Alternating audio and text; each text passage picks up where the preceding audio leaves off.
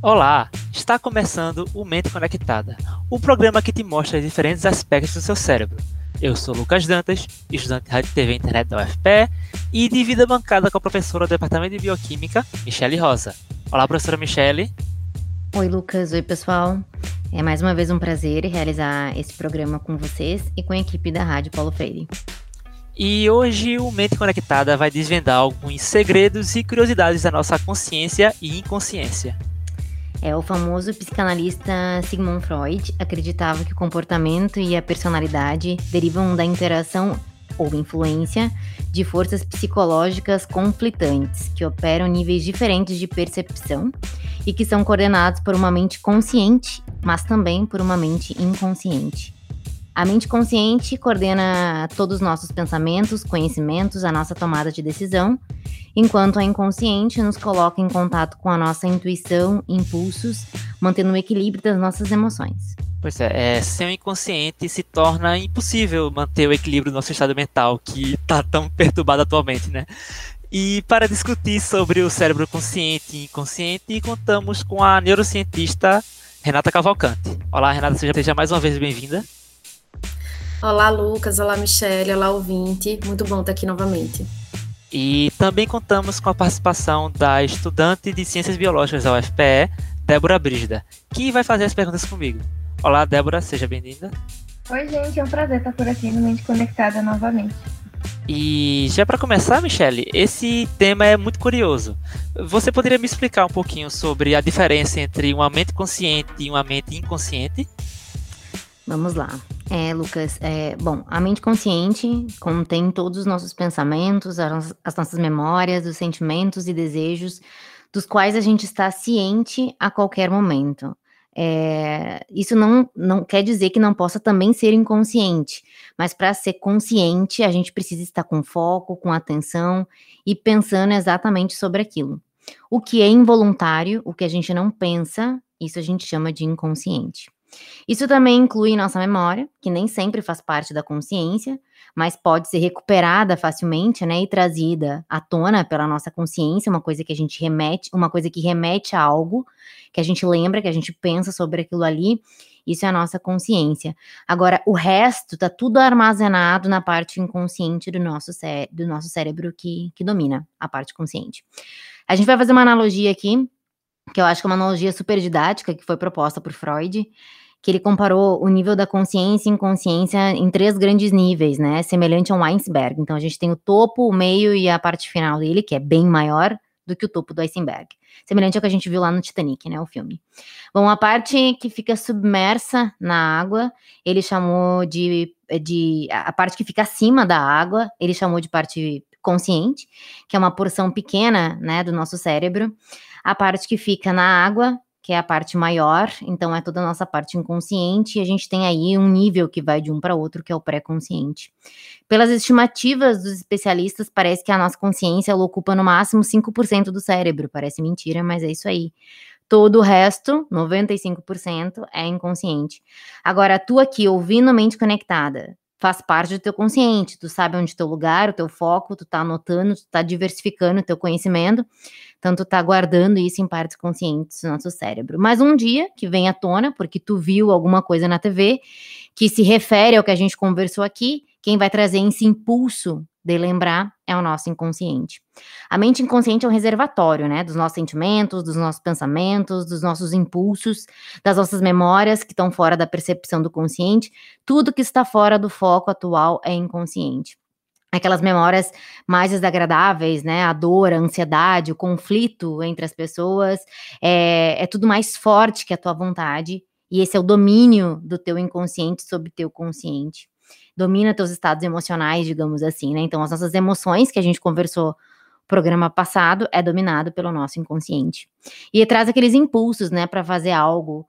É, tudo que passa por ele é, faz o teu corpo se relacionar com, com os teus sentidos, digamos assim. Fome, tato, o que tu codifica dessas informações que vem de fora é tudo nosso inconsciente. Então é isso, né? Por exemplo, se a gente fosse pensar tudo que a gente pensa, memoriza, fala, se a gente fosse uh, pensar e raciocinar tudo que a gente faz no nosso dia a dia, cada palavra que a gente fala, cada comida que a gente pensa em comer, cada estímulo que vem à nossa consciência, se isso fosse tudo consolidado pelo nosso consciente, a gente gastaria muita energia, a gente precisaria de muito espaço e esse espaço a gente não tem. Então é isso, o consciente e o consciente reagem de modo diferente à mesma coisa. O primeiro é racional, o segundo é carregado de emoção. Muito do que tu faz o tempo inteiro é inconsciente. Falar, por exemplo, é inconsciente. Simplesmente a gente fala, a gente não pensa nas palavras, a gente não pensa nas vogais e nas consoantes, a gente simplesmente fala. Isso é um impulso do inconsciente para que a gente consiga ter um discurso. Caso contrário, a gente ficaria a nossa vida toda tentando conversar sobre um tema específico, né? Então é isso, é uma forma da gente poupar energia e espaço do nosso cérebro e usar o inconsciente para isso. Nossa, bem curioso. Então, ainda nisso, eu tenho uma dúvida aqui, que eu gostaria de perguntar à Renata. É, eu imagino que o consciente e o inconsciente eles estejam diferentemente localizados no cérebro, certo? Ou não há essa divisão, Renata? Bom, Débora, eu vou pegar o exemplo que Michelle deu, né, que Freud deu aí do, do iceberg. Se a gente pensar, né, é, de acordo com o que ela falou, a gente vai ter todos os níveis, o consciente e o inconsciente, no mesmo iceberg, né, só que eles estão em níveis diferentes. Então, na prática, dá para a gente dizer assim, é, a gente, é, Michelle também acabou de falar, né, que a parte inconsciente é essa parte emocional. Quando a gente pensa na parte emocional, ela está controlada ou é, organizada em alguns conjuntos de neurônios no nosso cérebro que fazem parte de um sistema chamado sistema límbico. No sistema límbico, a gente vai ter vários componentes: amígdala, hipocampo e, e enfim, vários outros conjuntos de neurônios que vão formar esse sistema que quando a gente fala de emoções, a gente pode dizer que é um sistema só, digamos assim. Só que a forma como essas emoções elas estão armazenadas e a gente consegue acessar elas é o que vai ser a parte inconsciente.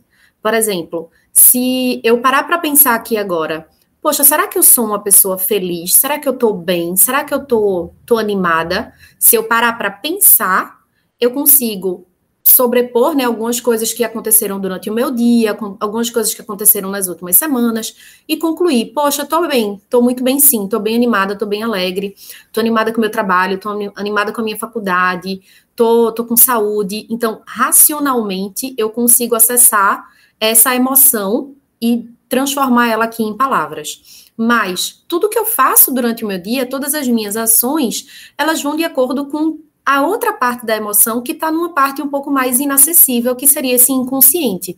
Então, quando a gente está triste, a gente naturalmente não dá um sorriso, a gente naturalmente não fala de forma é, é, cheia de energia, com, não consegue nem colocar um sorriso na cara, mesmo que, que sem querer. Né? Então, essa parte da, da emoção que está mais é, profunda desse iceberg, por exemplo, está nessa parte inconsciente. Mas se a gente fala de regiões no cérebro, os neurônios que compõem tanto a questão da parte consciente quanto da parte inconsciente, elas estão no, nos mesmos, nas mesmas regiões anatômicas desse sistema límbico. Então, a amígdala ela vai ter neurônios relacionados tanto à parte consciente quanto a parte inconsciente. O, o, o hipocampo, né, ele vai estar ali armazenando memória. Memória está relacionada com a carga emocional daquelas experiências vividas. Então, algumas memórias vão ser facilmente acessíveis, estariam na parte consciente, algumas memórias são mais inacessíveis.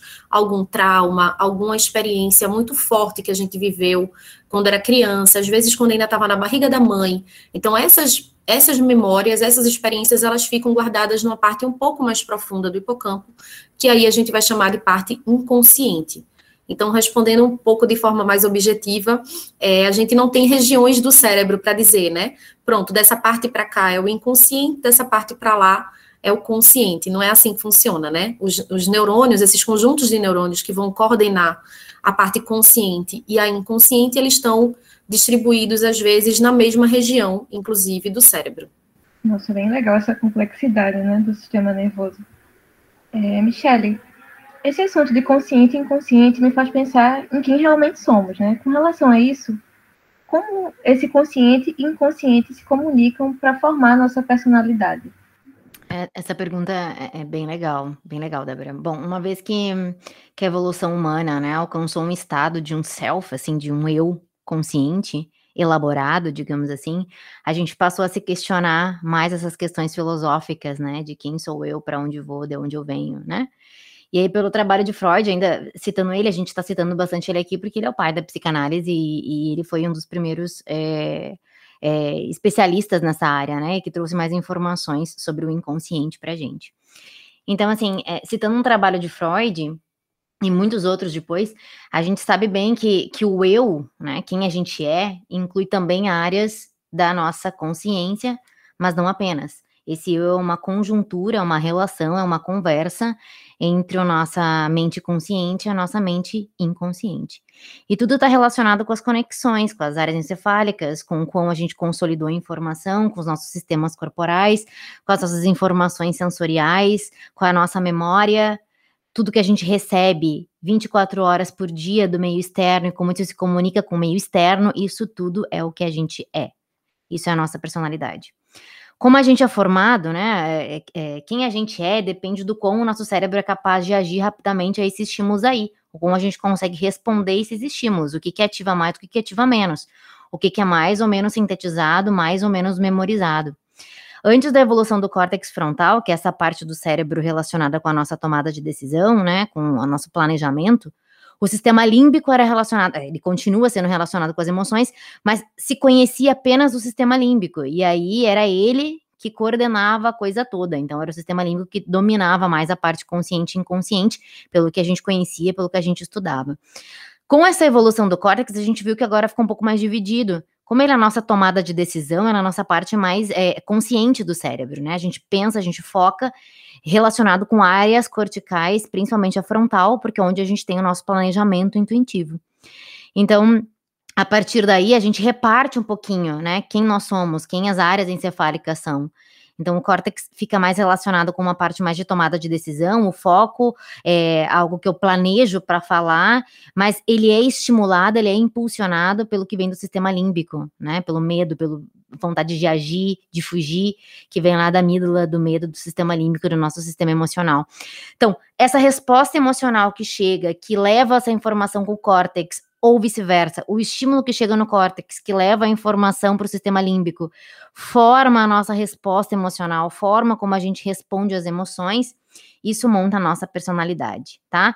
A conquista consciente humana é o córtex pré-frontal, e isso é recente.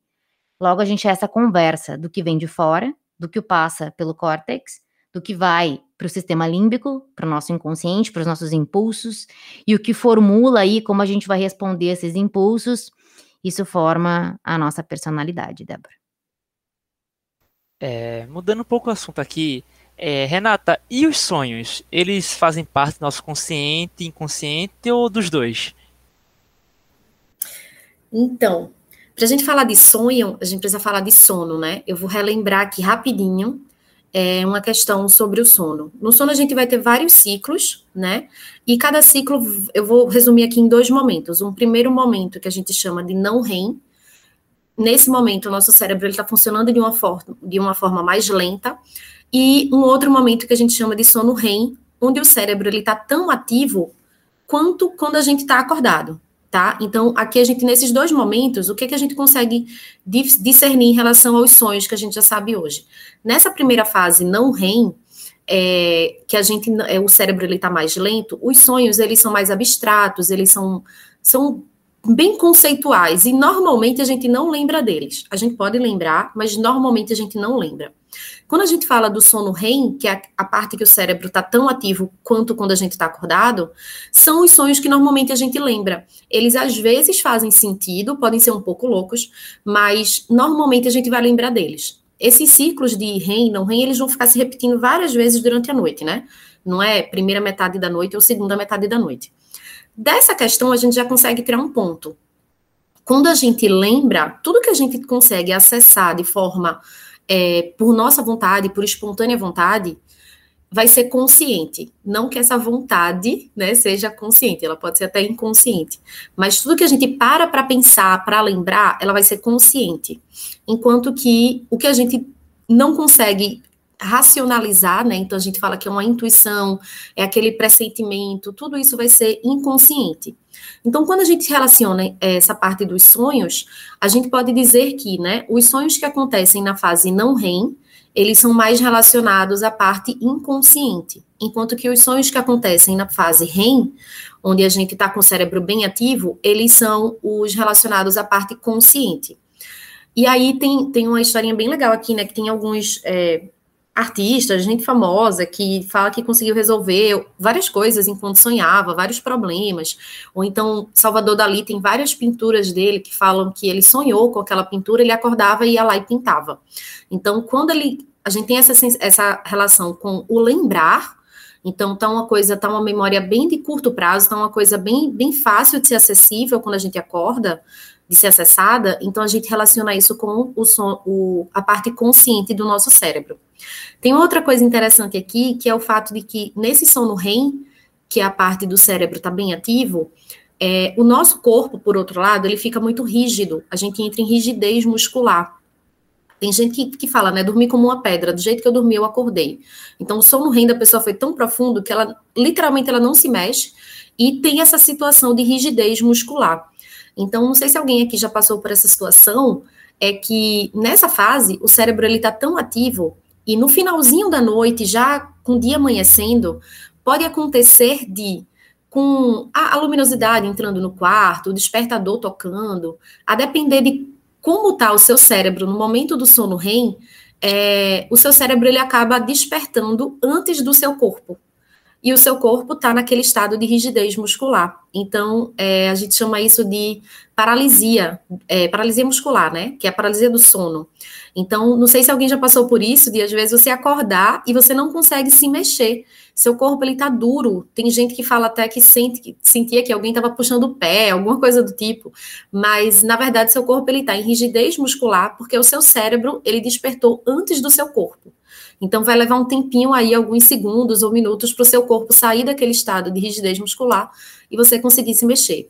Mas só uma curiosidade mesmo, não é nada perigoso, tá, gente? A paralisia do sono. Os músculos voluntários, eles estão paralisados, mas os órgãos internos, eles estão todos funcionando normalmente, coração, pulmão, todos os músculos involuntários, eles estão funcionando normalmente.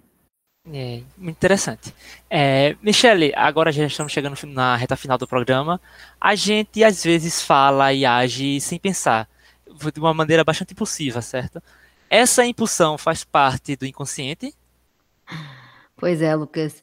Faz, né? Faz parte sim do consciente. É, eu só gostaria de fazer um adendo antes de, de, de responder a tua pergunta.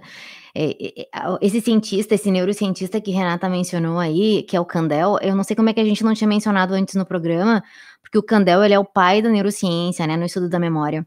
Ele é um pesquisador...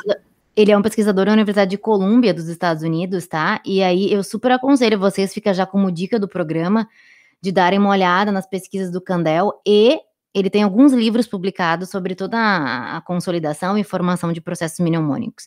Então fica aí a dica para vocês já de antemão da resposta aqui da pergunta do, do Lucas.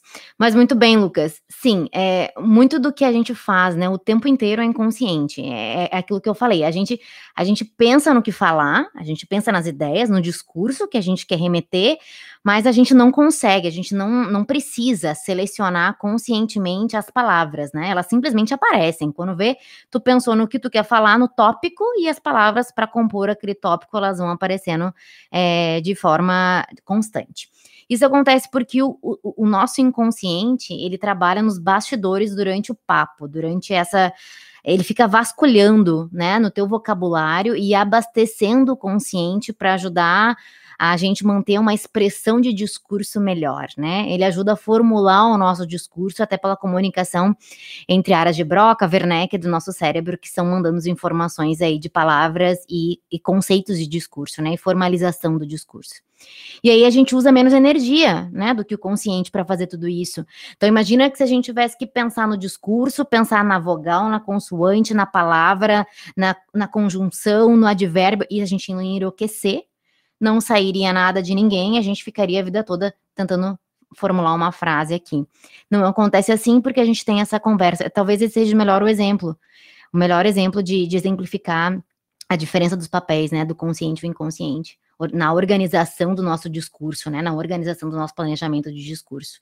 Enquanto tu escuta uma pessoa falar, acontece algo parecido, por exemplo. Vocês me escutando agora, é, tu não precisa analisar e decodificar conscientemente cada palavra do que eu estou dizendo. Interessante seria, mas não precisa, porque o teu inconsciente já está encarregado aí de transformar essas ideias em sons, em estímulos e aí vai já consolidando essa informação no teu cérebro, tu já vai montando a história toda sem se dar conta que tu mostrou essa história. Por isso que a gente consegue às vezes ler símbolo de forma meio inconsciente, né? Tu vê de cara e já sabe que a palavra remete àquilo ali. Ou, por exemplo, quando as palavras são de ordem errada, aqueles joguinhos, né? Que dão para te ler um, um, grupo de palavras e elas estão com ordem errada, uma, cons uma consoante faltando, uma vogal faltando. Mesmo assim, tu consegue identificar e ler aquela frase. Por quê? porque o teu inconsciente já codificou aquela informação, já sabe o que vem depois daquilo ali, já tem a palavra consolidada na tua cabeça, tu já lembrou daquilo ali. Tudo isso são impulsos, impulsos do inconsciente que organizam a nossa comunicação. Não daria para o consciente fazer tudo sozinho, né? É, é, outra forma, por exemplo, outro exemplo dá para a gente falar dos idiomas. Quem quer aprender um idioma novo, é, é, muito mais difícil, né? Principalmente depois dos 25 anos de idade, que a nossa plasticidade diminui um pouquinho. Mas por que, que é difícil? Porque na primeira vez que a gente tá, tá aprendendo aquela língua nova, a gente tá aprendendo a palavra, tá aprendendo a juntar as letras, e isso é muita energia requerida para o cérebro funcionar. Quando a gente já é fluente naquele idioma, aí é, é, é barbada. A gente fecha os olhos e fala sem precisar pensar muito, sem precisar traduzir mentalmente na tua cabeça, porque já é impulso do inconsciente. Outra analogia que eu sempre faço aqui, gente, é o cérebro dos adolescentes, né? E a gente explica um pouquinho por que os adolescentes são rebeldes. Porque nessa fase da adolescência, antes dos até os 18 anos de idade, o nosso córtex pré-frontal, a tomada de decisão, é menos desenvolvida e o sistema límbico é mais desenvolvido, a emoção, a impulsividade, o inconsciente. E aí vem essas palavras que a gente fala, os pensamentos, uh, de falar coisas sem pensar, que tu mencionaste, Lucas, é isso.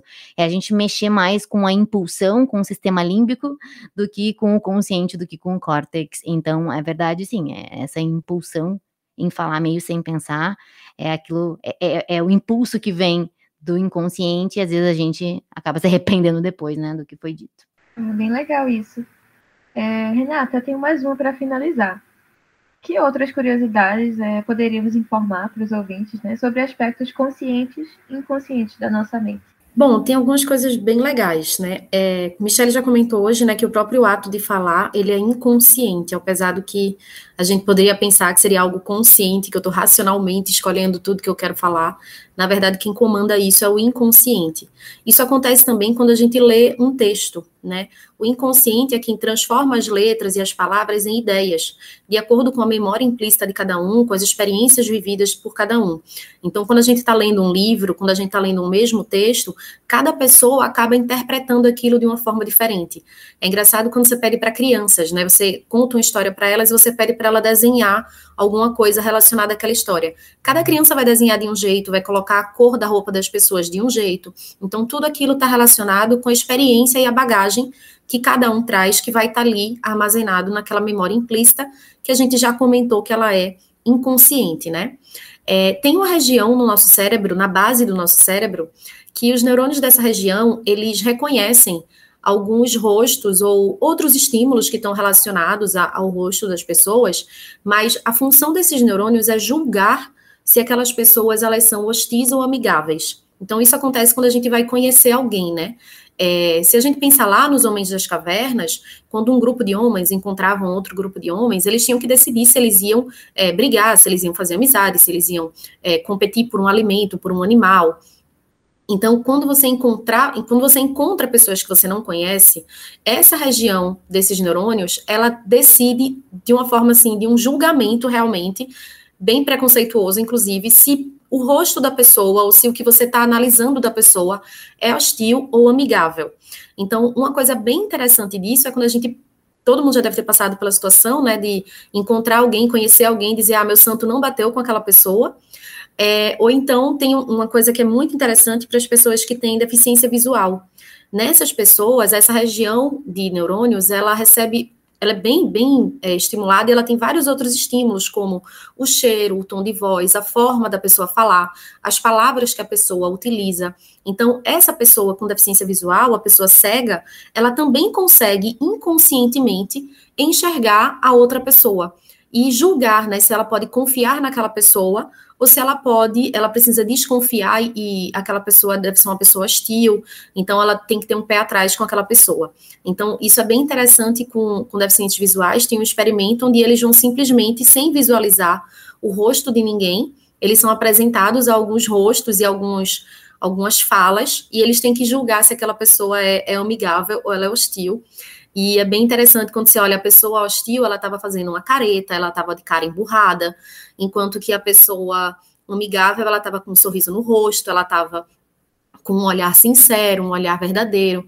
Então, isso ser julgado por uma pessoa cega, né, é bem incrível é, como esses neurônios têm capac é, capacidade de fazer isso. E também é uma, uma habilidade aí, né, da nossa parte inconsciente para nossa proteção, para a sobrevivência da espécie mesmo. E com isso chegamos ao fim de mais uma semana de informação aqui no Mente Conectada. No papo de hoje nós falamos sobre os segredos do cérebro consciente e inconsciente. É saber que a gente funciona com 5% da consciência e 90%, 95% da inconsciência, eu acho que te pegou de surpresa. Somos formados por experiências, sons, cheiros, pensamentos, emoções e memórias que nunca poderemos dividir totalmente com ninguém. Enfim, somos o resultado da interação de nossa mente consciente e inconsciente, conversando todo momento e moldando quem a gente é a cada instante. Obrigada, neurocientista Renata Cavalcante, por participar com a gente aqui. Obrigada, Lucas. Foi um prazer estar aqui novamente. Obrigada, Michelle. Obrigada, Débora. E obrigada, ouvinte. E obrigado também a participação da estudante do curso de Ciências Biológicas da UFPE, Débora Brígida. Obrigada, gente. Foi ótimo participar de mais um episódio. E também obrigado à professora Michelle, do Departamento de Bioquímica da UFPE, que sempre está aqui no, no, no momento conectado com a gente. É, na verdade, eu até eu vou agradecer as meninas também, né? Eu nunca agradeço é. as meninas, mas é, é, é, elas sabem que meu agradecimento é diário e na minha ajuda aqui, que elas depositam para mim no programa. É, exatamente. Obrigada, pessoal. Obrigada a vocês ouvintes também. E é realmente obrigado a você ouvinte que nos escutou até aqui. A produção e roteiro dessa edição foi da professora do Departamento de Bioquímica da UFPE, Michele Rosa, junto comigo, Lucas Dantas, estudante de Rádio TV Internet da UFPE, e William Araújo, de Jornalismo, sob orientação da professora do Departamento de Comunicação, Paula Reis. A, a edição e a apresentação de Lucas Dantas, eu, e esse programa fica disponível em formato de podcast nas plataformas digitais. Tchau, tchau e até o próximo Mente Conectada.